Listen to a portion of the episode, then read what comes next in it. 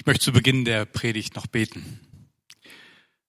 Jesus, danke, dass das wahr ist, dass wir vor den Thron kommen dürfen, dass wir direkt mit dir reden dürfen.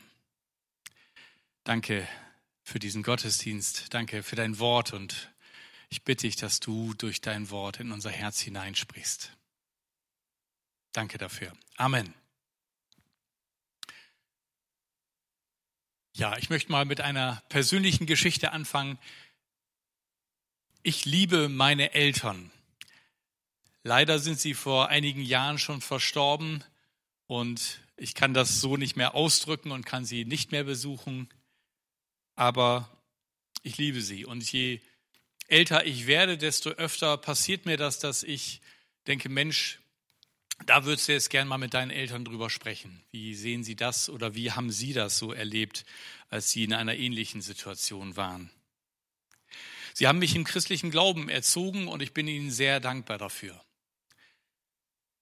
Aber so als Jugendlicher habe ich dann auch an manchen Stellen angefangen, Dinge, die ich bisher so einfach eins zu eins übernommen hatte, dann doch mal zu hinterfragen und das eine oder andere auch noch mal anders zu sehen. Und das waren aber eher so Sachen, die zu der Glaubenskultur gehörten, zu der ich gehörte zu der landeskirchlichen Gemeinschaft, bei der ich dabei war. Und da ging es so darum, was macht man und was macht man nicht. Zum Beispiel Schlagzeugspielen gehörte bei uns nicht unbedingt zu der Musikkultur der Musikbegleitung. Und äh, leider war es deswegen schon ein kleiner Kampf, dass ich äh, dann Schlagzeug anfangen konnte und auch spielen, aber ihr habt gesehen, ähm, es scheint irgendwie was hängen geblieben zu sein. Und wir haben uns da auch dann irgendwo begegnen können. Oder eine andere Frage, die eher die Kultur betrifft und weniger den Glaubensinhalt war, wie gehe ich zum Gottesdienst? Also welche Klamotten habe ich an? Und ich kann mich noch gut entsinnen, dass ich ähm, zu einem Geburtstag so eine ähm, tolle selbstgenähte Hose bekommen habe.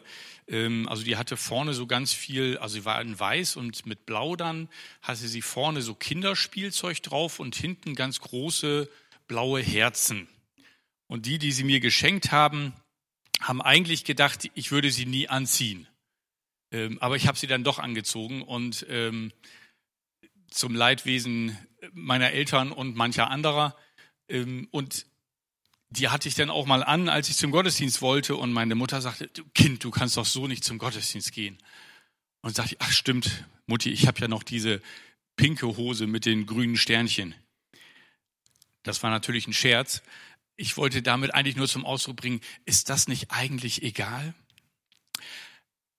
Es gibt also Dinge, die irgendwie mehr Kultur zu sein scheinen und die Frage ist, gehört das zum Glauben dazu oder nicht? Und diese Art Fragen, um diese Art Fragen geht es in unserem heutigen Predigtext. Wir finden ihn bei Markus im siebten Kapitel in den Versen 1 bis 13. Ich lese den mal vor und ihr könnt gerne mitlesen.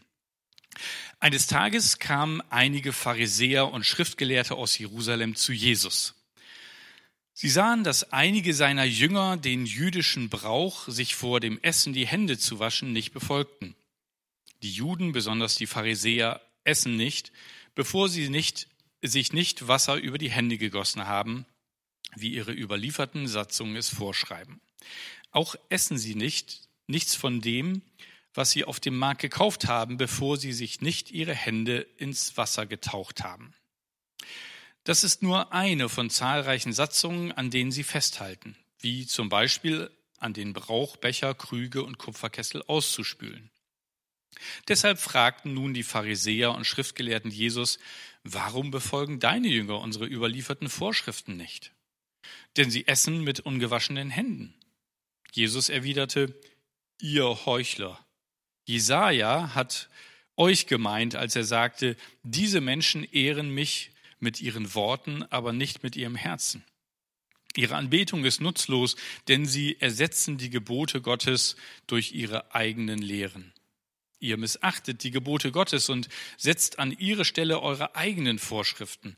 Und er fuhr fort, Geschickt setzt ihr Gottes Gebote außer Kraft, um an euren eigenen Vorschriften festzuhalten. Mose gab euch das Gebot von Gott, ehre deinen Vater und deine Mutter. Und wer Vater oder Mutter verflucht, soll mit dem Tod bestraft werden. Ihr dagegen behauptet, es sei durchaus richtig, wenn jemand zu seinen Eltern sei, sagt, es tut mir leid, ich kann euch nicht helfen, ich habe gelobt, Gott alles zu geben, was ich euch hätte geben können. Ihr lasst zu, dass, ihr, dass er seine eigenen Eltern die Not leiden lässt. Auf, seine, auf diese Weise brecht ihr das Gebot Gottes, um eure eigenen Vorschriften zu halten. Und das ist nur ein Beispiel von vielen. Tja, eine interessante Auseinandersetzung. Wer hätte gedacht, dass Händewaschen mal so ein aktuelles Thema werden würde und das vor 2000 Jahren das Thema war und heute uns in einer Art und Weise beschäftigen, wie wir es nie gedacht hätten. Um Händewaschen geht es hier, um nicht mehr und nicht, nicht weniger. Aber es geht hier nicht um eine Frage der Hygiene, sondern es geht um den Sinn von überlieferter Tradition. Und was ist eigentlich genau das Problem dieser Auseinandersetzung zwischen Jesus und den Pharisäern und Schriftgelehrten?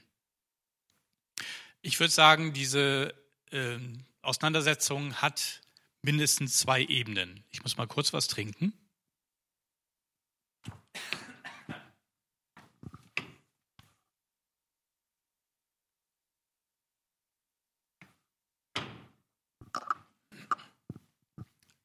Ihr seht, dass das live ist. Manchmal muss man das Glas doch besser mitnehmen. Also diese Auseinandersetzung mit den Pharisäern hat mindestens zwei Ebenen. Gehen wir einfach mal davon aus, dass die Pharisäer und Schriftgelehrten tatsächlich einfach sich mal ein Bild machen wollten davon, wer dieser Jesus eigentlich ist. Also einfach ganz neutral schauen, was ist das für einer. Dann wollten sie prüfen, ob er rechtgläubig ist, also ob er das Richtige lehrt. Und das ist eine durchaus wichtige Sache. Denn wenn er was Falsches lehrt, dann müssen sie einschreiten. Dann ist, es, dann ist er eventuell ein Verführer und sie müssen andere vor ihm warnen und sie müssen ihn vielleicht sogar aus dem Verkehr ziehen. Also das ist eigentlich erstmal aller Ehren wert, dass sie sich eine Meinung bilden wollen und dass sie auf diese Art und Weise auch sich um die anderen kümmern wollen, die eventuell verführt werden, wenn es falsch sein sollte. Aber dazu kommen wir noch gleich, wenn wir schauen, wie Jesus reagiert. Man kann aber auch sagen, hm, eventuell ist dieses Vorgehen trotzdem ein bisschen schwierig. Denn indem Sie ihn prüfen, sagen Sie damit auch indirekt, wir sind eigentlich die Richtigen und wir sind die Prüfungskommission, die beurteilen kann, ob jemand richtig liegt oder nicht. Inwiefern das problematisch ist, sehen wir im laufenden Text. Die zweite Ebene der Auseinandersetzung ist das, dass Jesus einfach zunehmend an Einfluss gewonnen hat. Es hat sich rumgesprochen, dass da nicht nur einer schöne Worte macht, sondern dass ihm auch Zeichen folgen, die einfach nur jemand folgen, der wirklich von Gott gesandt ist. Wunder passieren, wenn er mit Menschen zusammen ist. Also merken auch die Pharisäer und Schriftgelehrten, oh, wir verlieren gerade an Einfluss und er gewinnt an Einfluss. Es ist also auch ein eine gewisse Form von Machtkampf. Und es geht darum, wer hat eigentlich die Entscheidungshoheit in religiösen Fragen? Und wer gibt das richtig weiter? Wenn Sie nämlich diesen beliebten Jesus eine falsche Lehre oder falsches Verhalten vorwerfen könnten, dann wären Sie wieder die Nummer eins in religiösen Fragen. Und ich glaube, das war etwas, was sie gerne wollten. Sie wollten nicht verlieren an Macht und Einfluss. Jesus durchschaut aber ihre Scheinheiligkeit. Und letztendlich geht es in diesem ganzen Text darum, ja, ich glaube an Gott, aber was bedeutet das eigentlich konkret? Was heißt das, wenn ich sage, ich glaube an Gott? Welche Konsequenzen hat das? Welches Verhalten geht daraus hervor? Geht es beim Glauben um die Einhaltung von menschlichen Regeln und Traditionen? Diesen Eindruck kann man bei den Pharisäern und Schriftgelehrten durchaus bekommen. Jesus versucht ihnen klarzumachen, dass Gottes Gebote gut für uns sind. Sie helfen uns und sie erinnern uns, wie wir liebevoll und wertschätzend miteinander umgehen können. Alle Gebote Gottes haben nämlich das eine Ziel, Gott und unseren Nächsten zu lieben wie uns selbst. Das ist das eigentliche Ziel, Gott zu lieben und den Nächsten wie uns selbst. Jesus hat es selber gesagt oder auch die, die ihn gefragt haben, was ist das höchste Gebot? Und das war das Ergebnis, Gott lieben und deinen Nächsten wie dich selbst. Und ich möchte dich an der Stelle mal fragen, wie geht es dir? Was ist dein höchstes Ziel in dem, was du tust und in dem, was du sagst? Ist es Gott lieben und deinen Nächsten wie dich selbst? Hat dein Handeln und dein Reden das Ziel, deine Liebe zu Gott und zu anderen Menschen zum Ausdruck zu bringen? Und wenn das nicht so sein sollte, was könntest du eventuell ändern, sodass das mehr sichtbar wird? Und wisst ihr, auch beim Fasten und Beten, das wir in den kommenden zwei Wochen besonders in den Fokus nehmen wollen, geht es nicht um Regeln. Es geht nicht um eine besondere Frömmigkeit oder um etwas, was man halt tut, wenn man ein guter Christ sein will, sondern es geht um unsere Liebe zu Gott und zu anderen Menschen. Aus Liebe halten wir uns manchmal zurück mit manchen Dingen und setzen dafür anderes an die erste Stelle. Vielleicht sagst du, Fasten ist nichts für mich. Irgendwie konnte ich damit noch nie was anfangen. Und ich weiß auch gar nicht, wozu das eigentlich gut sein soll. Weißt du, Gott hat auch kein Interesse daran, dass wir irgendetwas tun, dessen Sinn wir eigentlich nie verstanden haben und damit ihm auch noch einen Gefallen tun. Das ist Gott nicht wichtig. Und wenn wir nur etwas nachmachen, weil wir meinen, das ist richtig, aber es nicht verstanden haben, dann ist das überhaupt nicht in Gottes Interesse. Jesus hat das selber auch den Leuten gesagt. Er hat gesagt, wenn ihr nur fastet, um irgendwie gut dazustehen und Frömmigkeit zu zeigen und dabei irgendwie auch noch so rumlauft, dass jeder sofort sieht, ihr fastet, dann habt ihr das nicht verstanden. Und Gott sagt das mal zu seinem Volk in Jesaja 58. Und zwar sehr deutlich, dass er an ihrer Art zu fasten so keinen Gefallen hat. Ich möchte euch den Text einfach mal vorlesen, weil der so, so klar ist, worum es beim Fasten nicht geht und auch worum es eigentlich Gott geht. In Jesaja 58 sagt Gott über sein Volk, sie befragen mich täglich und wollen meine Wege kennenlernen. Man könnte es beinahe für ein gerechtes Volk halten, das die Wege seines Gottes nicht verlässt. Sie bitten mich um Entscheidungen im Rechtsstreit und wünschen sich, dass Gott sich naht. Sie fragen, wozu fasten wir, wenn du es nicht siehst? Weshalb quälen wir uns, wenn du uns keine Beachtung schenkst? Begreift doch, während ihr fastet, geht ihr euren Geschäften nach und übt Druck auf alle eure Arbeiter aus. Während ihr fastet, zankt und streitet ihr und schlagt mit gottloser Faust zu. Ihr fastet zurzeit nicht so, dass ihr eurer Stimme damit im Himmel Gehör verschaffen könntet. Soll das ein Fasten sein, wie ich es liebe? Und soll das bei mir als der Tag gelten, an dem sich ein Mensch selbst erniedrigt? Ihr senkt den Kopf wie ein Grashalm. Dazu kleidet ihr euch in Sack und Asche. Nennt ihr das Fasten? Glaubt ihr, dass so ein Tag dem Herrn angenehm sein könnte? Fasten, wie ich es liebe, sieht doch vielmehr so aus. Lasst die zu Unrecht Gefangenen frei und gebt die los, die ihr unterjocht habt. Lasst die Unterdrückten frei, zerbrecht jedes Joch. Ich möchte, dass ihr euer Essen mit den Hungrigen teilt und heimatlose Menschen gastfreundlich aufnehmt.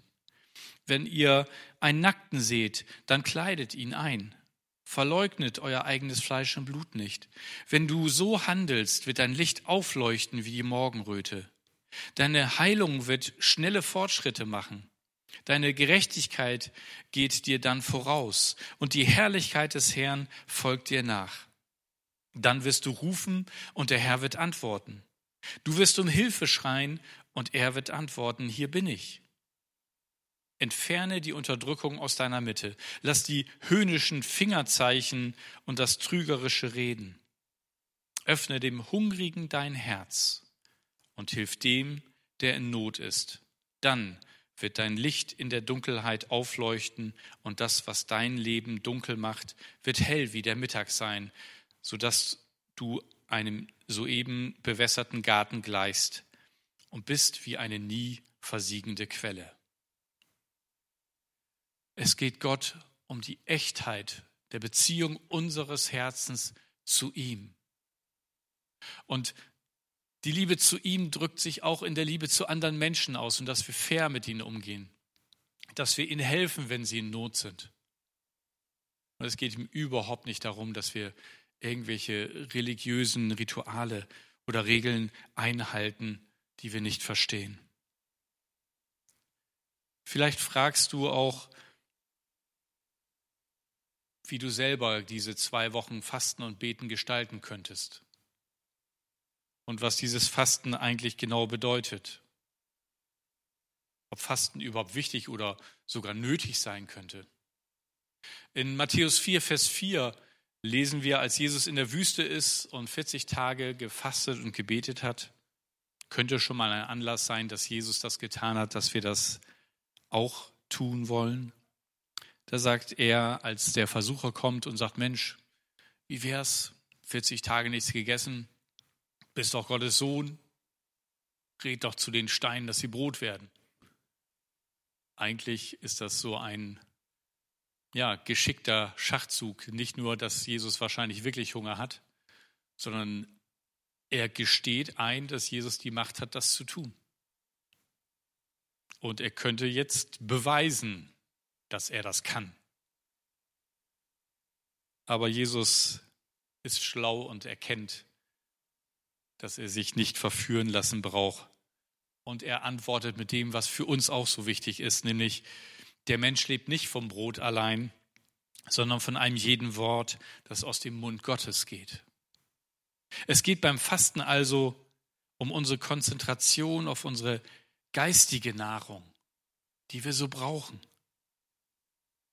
und die wir aus der Zeit mit Gott bekommen. Und darum wollen wir fasten. Wir wollen uns auf das konzentrieren, was wir an geistiger Nahe durch das Wort Gottes bekommen. Es geht also beim Fasten nicht um weniger, weniger essen oder irgendetwas weglassen, sondern es geht zugleich auch um mehr, nämlich mehr Zeit mit Gott und für Gott und dass wir von ihm empfangen, was wir für unsere Seele und unseren Geist brauchen. Es geht um mehr Zeit für Gott. Wie kann das konkret aussehen? Nun, Gegenfrage, wie sehen deine Freundschaften aus? Wie lebst du deine Freundschaften? Drückst du deine Freundschaft aus durch gemeinsam geteilte Zeit? Dann verbring Zeit mit Gott im Gespräch. Wir nennen das auch Beten. Im Lesen seines Wortes oder vielleicht durch einen Spaziergang in seiner wunderbaren Schöpfung da kann man übrigens auch wunderbar mit ihm reden und beten. Oder drückst du deine Freundschaft vielleicht eher aus durch gemeinsame Aktion, dass ihr gemeinsam was unternehmt? Dann starte doch eine Aktion mit Gott.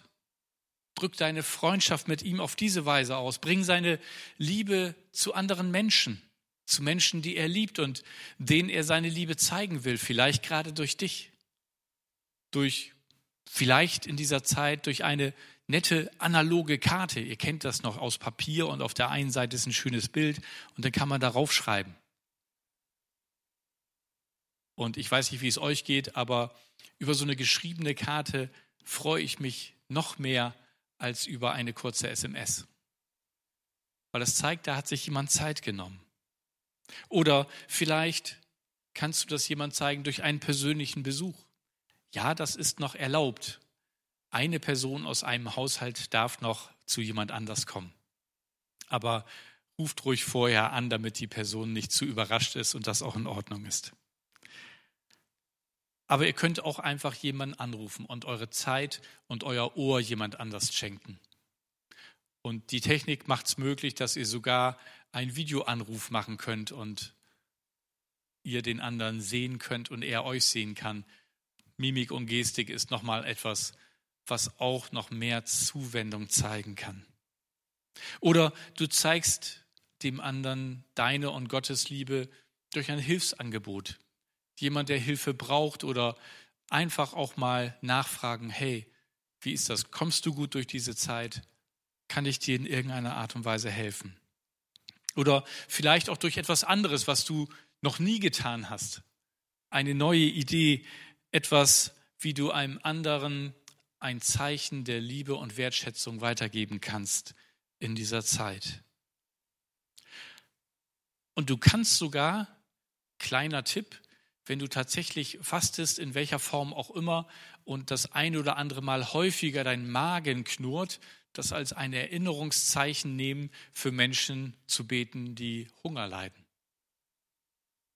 die das, was wir Fasten nennen, täglich haben, die Mangel an Hunger, an Lebensmittel, vielleicht sogar an Kleidung oder mehr an Krankenversorgung und ähnlichem hat. Bete für sie. Und vielleicht zeigt dir Gott auch das eine oder andere. Es gibt so viele gute Hilfswerke, die unterstützt werden können, auch mit einer Spende zum Beispiel. Aber bitte, bitte, macht das nicht als eine Regel oder etwas, was ihr jetzt denkt, ja, das macht man dann als guter Christ. Nein, es ist, bitte macht das, wenn dann nur vom Herzen und mit Freude. Und ich bin mir sicher, Gottes Freude über dein fröhliches Herz, das du gerne gibst, ob Zeit oder Geld oder andere Mittel, Gottes Freude wird dich erreichen und es wird dir selber auch Freude machen. Geben macht Freude. Das kann man entdecken. In dieser Predigt geht es um eine Auseinandersetzung mit Traditionen, die sich im Fall der Pharisäer und Schriftgelehrten sogar vor und gegen das Gott, Wort Gottes gerichtet haben. Auf eine Art und Weise, dass es fromm daherkommt.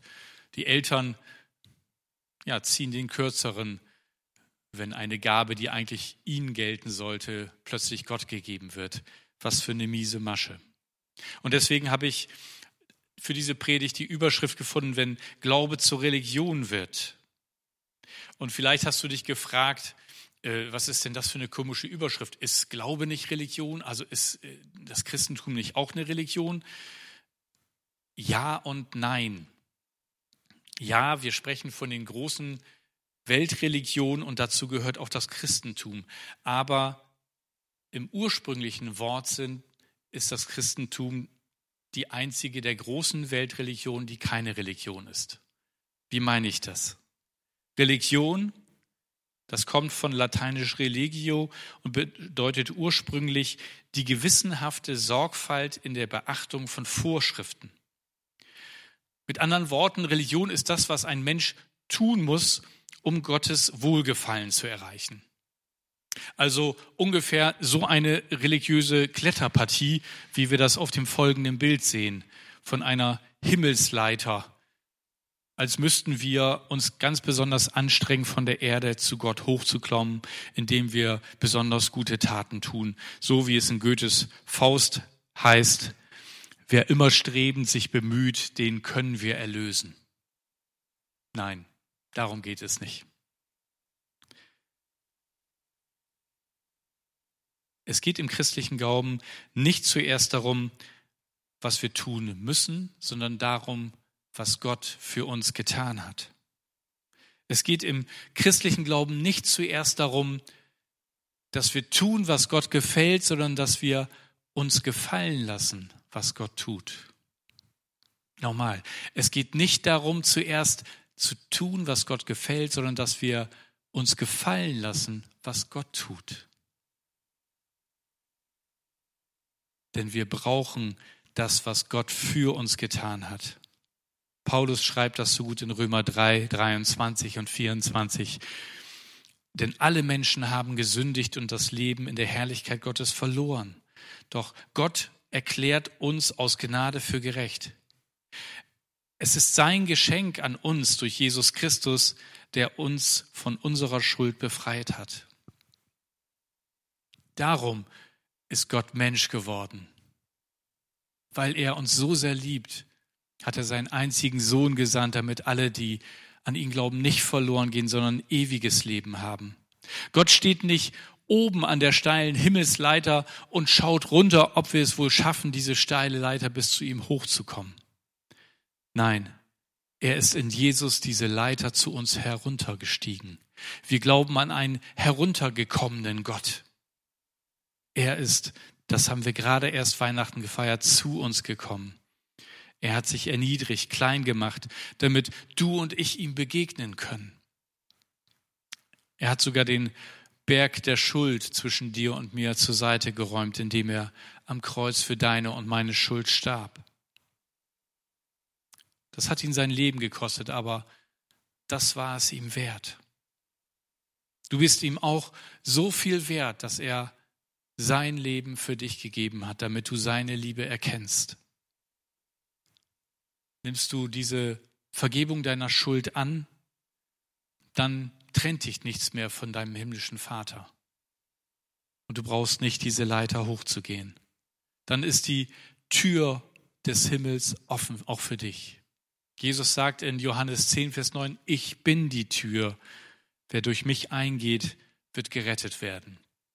Das ist die frohe Botschaft des Evangeliums. Es geht um Gottes Liebe, nicht um das, was wir tun müssen, dass Gott irgendwann sagt, naja, ich lasse ihn doch hinein. Nimmst du diese Liebe an? Christsein ist nicht definiert als das Einhalten von Regeln, sondern als eine lebendige, liebevolle Beziehung mit einem lebendigen, liebevollen Gott. Und wenn du diese Beziehung möchtest, dann lade ich dich ein, das jetzt durch ein Gebet auszudrücken. Und vielleicht kannst du das gleich in dem Instrumentalen nach der Predigt mit eigenen Worten beten, aber vielleicht möchtest du das auch einfach nachsprechen, was ich jetzt beten möchte. Jesus, danke, dass du auch wegen mir auf diese Welt gekommen bist. Danke, dass du auch mich so sehr liebst. Und danke, dass du auch für meine Schuld am Kreuz gestorben bist. Vergib mir meine Schuld und Sünde. Ich nehme deine Vergebung an. Komm du jetzt in mein Herz. Ich gebe dir mein Leben und erfülle mich mit deinem Heiligen Geist.